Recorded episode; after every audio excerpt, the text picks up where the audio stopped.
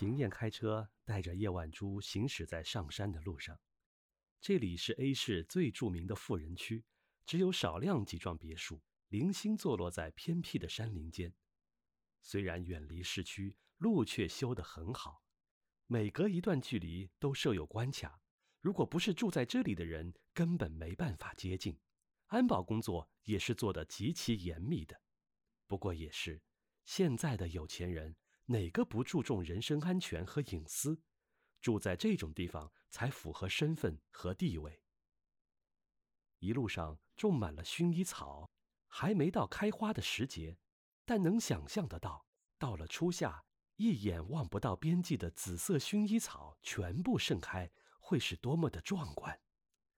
路两边还种了漂亮笔直的云杉，沿着公路一直蜿蜒而上。触目所及，从天到地都是养眼的绿色，漂亮的如同瑰丽的珠宝。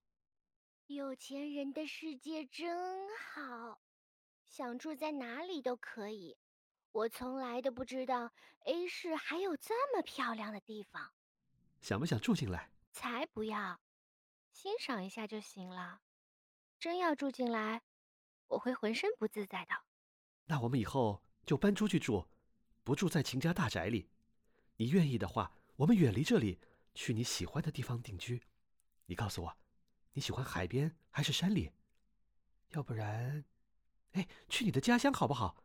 盖一座木头房子，种种田，养养花，很是休闲惬意。叶晚珠白了他一眼，只当他白日做梦。你不回去继承秦家产业吗？秦燕笑而不语。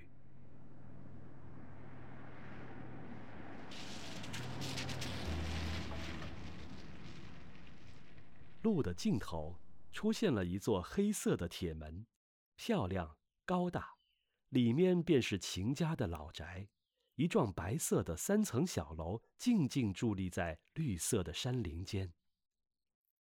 叶晚珠倍感意外，她以为秦家老宅一定像山下那些房子一样富丽堂皇，可没想到只是一幢很普通的三层小楼，盖得很朴素，有些年头了。